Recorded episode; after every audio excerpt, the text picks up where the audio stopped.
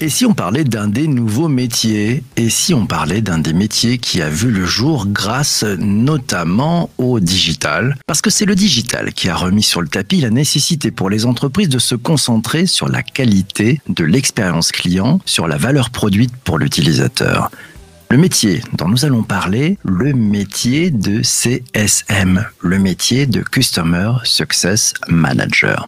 Pourquoi les entreprises ont-elles adopté depuis quelques années cette approche de Customer Success Management? Ce métier est-il un incontournable pour réussir en business to business? Quels sont les rôles et missions de celles et ceux qui pratiquent ce métier? Quelles sont les ficelles de ce métier? Quelles qualités pour réussir? Pour bien comprendre ce qui se cache au quotidien derrière ce métier de CSM et cette stratégie de Customer Success Management, l'invité du podcast est Cynthia Rebes-Diamiani. Bonjour Cynthia. Bonjour PPC. Cynthia, ravi de te retrouver ce matin. On va démarrer dans le vif du sujet. Est-ce que tu peux nous donner ta définition du Customer Success Manager? Alors, le Customer Success Manager, c'est euh, euh, vraiment le rôle qui intervient au moment de la signature du compte. Donc, quand le prospect devient client, et eh bien dans ce cas-là, euh, le client est managé par un CSM, Customer Success Manager. C'est le Trusted Advisor, donc il a vraiment un rôle proche de ses clients et c'est même l'avocat du client en interne. C'est-à-dire que le CSM va défendre les intérêts de son client en interne pour pouvoir l'accompagner au mieux. Donc le rôle pour moi du CSM, c'est avant tout la fidélisation de ses comptes clients de son portefeuille de compte client. C'est ce qu'on pourrait appeler un, éleveur. Alors on dit il y a des chasseurs d'un point de vue commercial. Là, il y a un éleveur. C'est-à-dire que le but du CSM, c'est de faire en sorte que son client réussisse, si j'ai tout compris. Exactement. Et c'est pour ça qu'on se pose souvent la question entre account exécutif, customer success, quel est le rôle de chacun? Et selon moi, le customer success, c'est l'éleveur, bien entendu, avec la détection, on reviendra certainement dessus, mais des opportunités d'upsell ou de cross-sell. Mais pour autant, tout le côté business et financier, selon moi, ne devrait pas rentrer en compte pour le CSM. Alors, est-ce que tu peux nous brosser les quelques enjeux ou les enjeux majeurs euh, que l'on rencontre quand on exerce ce métier de Customer Success Manager? C'est un métier qui reste assez récent, quoique, on n'arrête pas de dire ça, ça fait un moment maintenant. Donc je sais qu'il se dessine plus ou moins de la même manière partout, euh, mais pour autant, chaque entreprise va peut-être tirer hein, sur certains enjeux, certaines ficelles. Donc selon moi, encore une fois, hein, l'enjeu principal, c'est la fidélisation des comptes. C'est le plus important. Ok, c'est la proactivité pour maintenir ces comptes et pour les accompagner au mieux. Ensuite, il y a aussi la détection des opportunités d'upsell et de cross-sell qui va rentrer en compte mais encore une fois, c'est de la détection. Et c'est la compte exécutif, euh, le CAM, qu'importe le nom qu'on va lui donner, mais en tout cas le commercial, qui va closer la vente, parce qu'il s'agit là d'une vente, hein, euh, quand on fait de l'upsell ou du cross-sell. Et puis, il y a l'aspect effectivement de, de créer une relation de confiance avec ses comptes clients euh, et de les accompagner au mieux, hein, le jour au jour, dans l'usage de la solution, dans la mise en place des actions quant à la prise en main. Donc ça va dans tout le cycle hein, de vie du client. Ça veut dire que le cycle de vie, tu as l'onboarding, tu as la phase de, de maturité, tu as la phase de renouvellement. Et donc nous, on va accompagner vraiment le client sur tout le long de ce cycle de vie client en espérant, en tout cas il le faut, que ce cycle continue hein, encore des années, donc jusqu'au renouvellement. Quel est le, le, le plus grand challenge que tu rencontres en tant que Customer Success Manager? Alors, les challenges, écoute, il y en a, il y en a beaucoup au jour le jour parce que je, je trouve que c'est un métier. Il n'y a, a, pas encore eu d'école à proprement parler. Donc, il faut que tu sois technique, il faut que tu sois commercial, il faut que tu sois très bonne en relation avec les clients. Il faut, il faut, et au final, tu touches un peu à, à pas mal de, de, de métiers hein, et de qualités qui sont pas toujours évidentes. Donc, je pense que c'est ça euh, les plus gros challenges et comment tu vas travailler en transverse avec tous les départements parce que tu vas avoir besoin de l'équipe innovation, tu vas avoir besoin de l'équipe développeur, euh, de l'équipe support. Euh, enfin, moi, l'équipe support, elle est dans mon équipe aujourd'hui, mais pour d'autres, non. Donc, je pense que c'est vraiment cet aspect-là de je touche à tout et je dois comprendre pour être légitime avec mon client tout ce qui se passe sans rentrer trop dans le détail parfois. Donc, par exemple, tu ne peux pas ne pas savoir ce qui se passe au support auprès de ton client et lui parler comme si de rien n'était. Pour autant, certains sujets sont très techniques et c'est pas ce qu'on te demande. Tu dois pas non plus rentrer complètement dans la technicité. De toute façon, souvent, c'est pas la même cible en face. Hein. Donc, c'est ce qui est challengeant et c'est ce qui est, mais, mais c'est l'éclate. c'est ce qui rend les choses challengeantes et intéressantes selon moi. De l'entreprise, tu as, le badge magique, tu es la voix du client. Ça, permet de, faciliter les choses. Tes collègues te répondent plus vite ou, ça reste toujours euh, des, sujets un peu complexes parce qu'ils ont peut-être d'autres priorités? Euh, Non, on est réellement customer-centric. Et je sais que beaucoup d'entreprises le disent et peut-être le vivent moins, je ne sais pas. En tout cas, ce sera un jugement de ma part. Je n'en sais rien, mais chez nous, on l'est réellement. Donc, euh, il faut défendre les intérêts. Par contre, ça va de soi. Hein, c'est pas une urgence dès que tu as une entrée d'un client, parce que tu en auras parce que tu es dans le SaaS, parce que tu es dans la tech et que des bugs, ça arrive. Et ça, je le dis aux clients. Je veux dire, euh, c'est évident que ça va arriver. Hein. C'est pas un long chemin tranquille et c'est pas grave en fait. Euh, c'est juste comment on va les, les, contourner ou comment en tout cas on va vous accompagner au mieux là-dessus. Par contre, c'est à nous de prioriser et de pas tout rendre urgent, euh, fin du monde, etc. Et il faut le faire en interne et il faut le faire auprès du client aussi. Parce que le client aura tendance, et en même temps on peut pas lui en vouloir, c'est pas son métier, mais de te dire ah, c'est la fin du monde, rien ne fonctionne pour personne. Attends, on va minimiser, pas minimiser, mais on va vraiment détailler pour se rendre compte qu'en fait, bah, on minimise les choses et c'est pas non plus la fin des haricots à ce point-là. Donc ça, c'est aussi notre métier, que ce soit en interne ou en externe. Et quand c'est vraiment euh, quelque chose de, bloquant, bah, bien entendu, il faut le faire passer en interne, en prio. Et ça, on y arrive plutôt bien, je pense. La prise de recul est, un, est, une qualité qui est demandée au CSM. Allez, on va te demander d'ouvrir un tout petit peu ta, boîte à outils. Laura te pose la question, quels sont les outils d'analyse les plus utiles pour le CSM en, en matière d'usage notamment et peut-être d'autres choses? Euh, Alors, bonne question Laura. Bonjour Laura. quels sont les outils? Dans les outils, on aura bien entendu, oui, l'usage, ça c'est évident. Euh, c'est ce qu'on va regarder. Alors pour être peut-être plus global, euh, en overview, quand on regarde ses comptes clients déjà, euh, ce qu'on va regarder, c'est la phase du, du, compte. Est-ce qu'il est en phase d'onboarding Est-ce qu'il est en phase de maturité? Où est-ce qu'on se trouve en, en fait Est-ce qu'il a déployé ou non? Ça va définir pas mal de choses déjà sur son compte client. Ensuite, on va regarder, donc ça c'est vraiment l'overview. Hein. Côté renouvellement, quand est-ce qu'il renouvelle? Quand est-ce que son contrat euh, bah, reprend hein, pour l'année suivante. Euh, ça, c'est très important aussi pour savoir bien adresser son client. Et puis, au jour le jour, effectivement, tu as le score de santé de ton client. Dans le score de santé de ton client, il y aura euh, l'usage. Euh, donc ça, je pense que l'usage est propre aussi à chacun et à ses outils. Nous, on a vraiment l'usage euh, d'ouverture hein, de notre application, d'ouverture de documents. On a vraiment tout ce qu'il faut à un niveau KPI là-dessus, donc on peut, on peut les accompagner au mieux. Mais également, on va regarder les dernières interactions qu'on a pu avoir il est important quand on est dans du high touch, euh, parce qu'en CSM, il y a du high touch, ça veut dire qu'on a une réaction de proximité euh, vraiment avec son client. Et on a du low touch. Le low touch, c'est davantage de l'automatisation, et souvent, c'est pour les plus petits comptes. Eh bien, quand on est dans du high touch, il est important d'avoir une relation one-one personnalisée avec son client, à minima une fois tous les trois mois. Et donc, c'est important de voir si on arrive à les maintenir, si on a des nouvelles de son client, parce qu'un client qui dort c'est peut-être pire qu'un client qui se plaint, on s'entend, c'est mauvais signe. Hein. Et puis, est-ce qu'on a réussi à mettre en place ces fameux QBR, Quarterly Business Review, avec son client, avec ses C-level, euh, et donc avoir ces moments euh, d'échange euh, avec les décideurs également. Donc, c'est ce qu'on va regarder. Alors ça veut dire que tu utilises aussi quelques métriques. Est-ce que par exemple la, récence de l'échange ou de l'interaction c'est un élément qui compte? Est-ce que la fréquence d'interaction que tu as avec tes clients c'est un élément qui compte? Est-ce qu'il c'est bien ça ou est-ce qu'il y a encore autre chose? Complètement. Non, non, c'est bien ça. Et c'est important de mettre en place. Tu vois, moi, les gros comptes, je mets déjà dans les agendas, pour éviter de perdre du temps, que ce soit pour mon client ou pour moi-même, une récurrence dans l'agenda. Alors ça, c'est un gain de temps, ça a l'air de rien, mais je t'assure que courir après les clients, même pour eux, c'est gênant. Alors au moins, c'est dans l'agenda, on a une récurrence. C'est important de le garder. Et on a beau se dire, si on n'a rien à se dire, on annule. Euh, parce que voilà, parfois, c'est toutes les trois semaines, par exemple, on trouve toujours quelque chose et ça crée vraiment une relation de confiance euh, et transparente entre nous. Et ça, je pense par ailleurs que c'est vraiment la clé. C'est l'honnêteté dans sa relation et l'empathie client qu'on peut avoir. Je disais en, introduction de ce podcast, je me posais la question, est-ce que ce nouveau métier est devenu un incontournable pour réussir en business to business? Quel est ton point de vue? Moi, je vais certainement te dire, bien sûr que oui. et non, en dehors du fait que je le fais et que je l'adore et que je suis passionnée par ce métier, oui, je le pense réellement. Euh, parce que c'est ce que je te disais, en fait, c'est ton positionnement qui n'est pas le même. Et du coup, le positionnement que tu vas avoir avec ton client et la relation que tu vas tisser, elle est mais extraordinaire. Et c'est pour ça que j'aime autant mon métier. On rencontre des personnes formidables et surtout on rentre dans des métiers et des cas d'usage qui sont si intéressants. Donc déjà, on s'enrichit énormément. Et puis par la suite, bah, ton client a vraiment confiance. Alors parfois, ça va au-delà de ce qu'on pense. Moi, je sais que j'ai un, client, on ouvre beaucoup de pays, beaucoup, beaucoup de pays, et elle me veut pour la vente, enfin pour l'ouverture des nouveaux pays parfois. C'est drôle parce que je lui dis vraiment c'est le rôle du sales. Et il faut hein, dire aussi au client parfois quand c'est pas son rôle, parce que chacun a un métier en interne.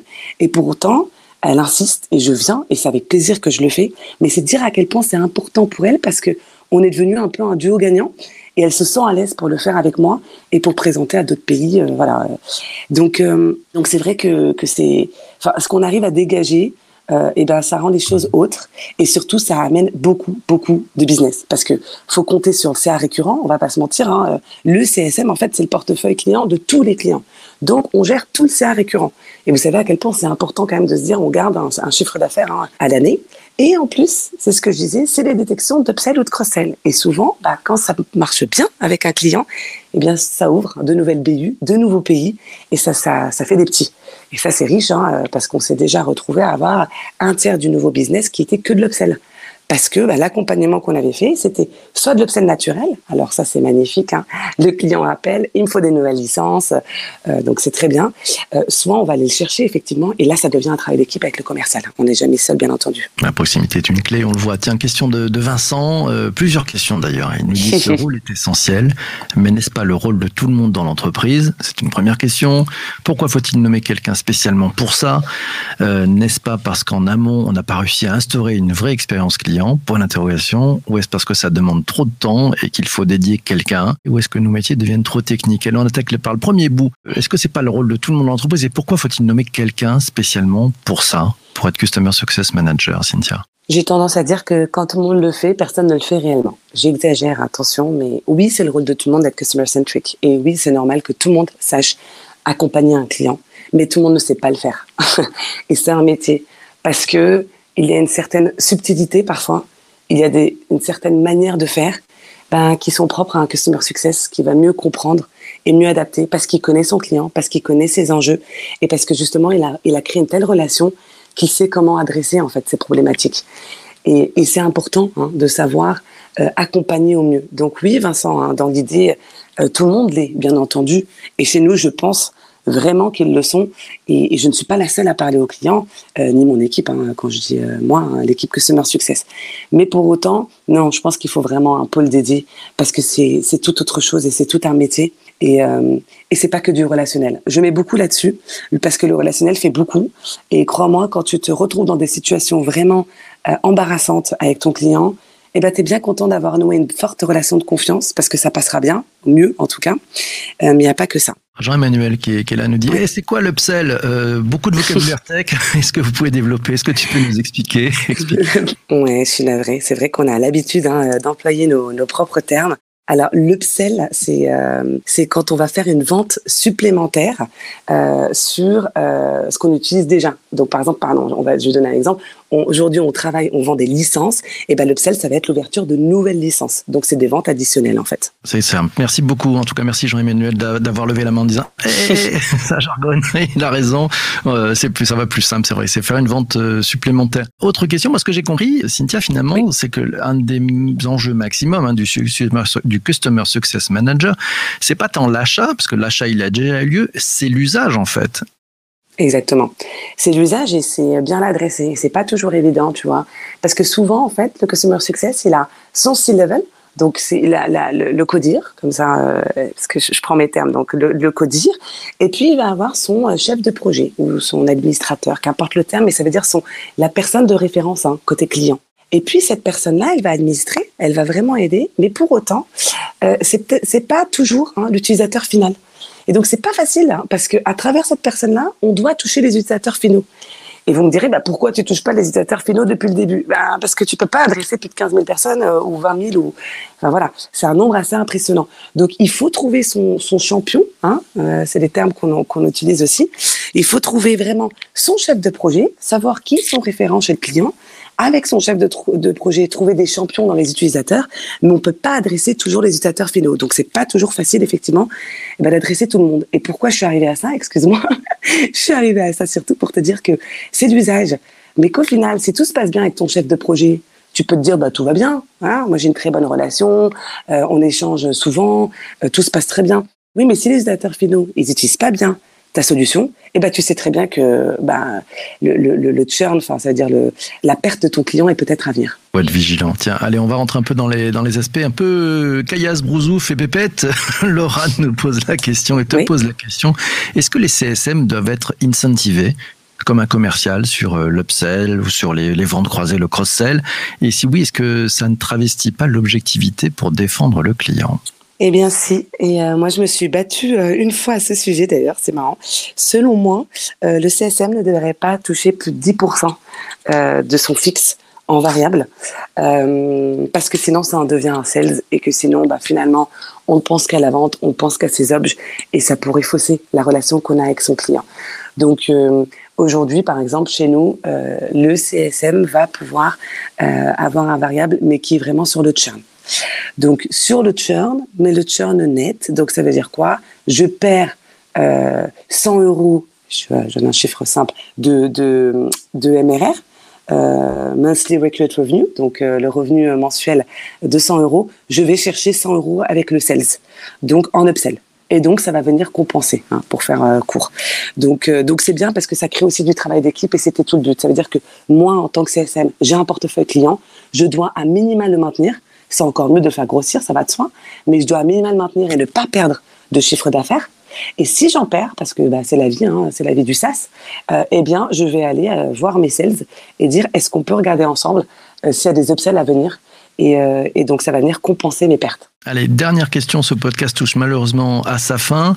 C'est la question de Geoffroy. Il te demande, au sein d'une organisation, la fonction de Customer Success Manager ne déshabille pas un peu le Key Account Manager, le Sales Manager et les autres acteurs qui sont payés à foisonner et à suivre la relation client? Mais ça dépend comment on le met en place. Euh, moi, quand je suis arrivée il y a 5 ans, euh, j'ai voulu trouver ma place. Donc effectivement, je suis un peu allée dans ce sens-là. C'est-à-dire que les sales m'ont présenté les clients et merci parce qu'ils les connaissaient bien, hein, ils étaient riches de, connaissances. Et puis ensuite, on a créé une coupure. Et finalement, c'était pas du tout intelligent par la suite. Parce que bah, le sales ne parlait plus du tout aux, clients. Et on vient de dire que c'était grâce au sales qu'on faisait quand même de l'upsell, qu'on faisait quand même du cross-sell. Donc le sales va revenir à un moment donné hein, euh, auprès de son client. Donc il faut juste trouver le bon équilibre et bien travailler ensemble. Par exemple, aujourd'hui, il y a un travail d'équipe. Le sales va signer, eh bien, va se mettre en place ce qu'on appelle le handover. Donc là, on va donner, euh, on va expliquer au CSM qui est le nouveau client. Donc c'est tout un document hein, que le sales doit remplir pour expliquer au CSM voilà le client, voilà leurs enjeux, voilà ce que j'ai compris, ça c'est tes interlocuteurs, etc. Plus on a de points de contact, mieux c'est. Et ensuite le kick-off est mis en place par le sales. Et c'est là que le CSM va reprendre la main. Mais le kick-off avec le client, c'est le sales. Donc c'est-à-dire que c'est un vrai travail d'équipe. Et par la suite, plus le commercial connaîtra bien son compte, meilleur il sera pour la vente. Et il arrivera moins comme euh, euh, voilà euh, quelqu'un d'externe hein, qui arrive juste pour signer un devis. Non, il y aura une vraie relation. Et pendant les QBR, c'est important que le sales soit là. Donc non, en fait, le tout, c'est de bien travailler ensemble. Et je pense qu'on a besoin l'un de l'autre. Hein, euh, donc, euh, donc c'est un bon mariage. c'est un bon mariage. C'est sympa les bons mariages. C'est super. Merci Cynthia. On a bien compris ce que c'est ce métier de Customer Success Manager et, on a nul doute qu'il va se développer de, de, plus en plus euh, en France. Merci à toi pour euh, bah, ce témoignage, ce vécu, ce partage aussi d'expérience sur euh, l'un de ces nouveaux métiers qui est passionnant d'ailleurs, hein, c'est bien, qui est vraiment on sent en toi l'amour du client, euh, l'envie de progresser et de, le faire en sorte que qu'il réussisse. Merci aussi à toi d'avoir écouté cet épisode du podcast euh, jusqu'ici. Un vrai bonheur. Euh, on se retrouve demain matin à 7h30. On va parler du live shopping. Ouais, qu'est-ce que ça change pour le e-commerce? Tu connais, ouais, ce live shopping, c'est la grande tendance du moment dans le secteur du commerce c'est l'enfant du live streaming et du télé-shopping. Demain matin, on en parlera avec Sébastien Badeau, c'est le managing director France et le directeur aussi international de tout ce qui est luxe et mode du groupe Alibaba. Rien que ça, il sera là demain matin avec nous en direct. Merci à vous tous, portez-vous bien et surtout, surtout, surtout, ne lâchez rien. À ciao, ciao, ciao.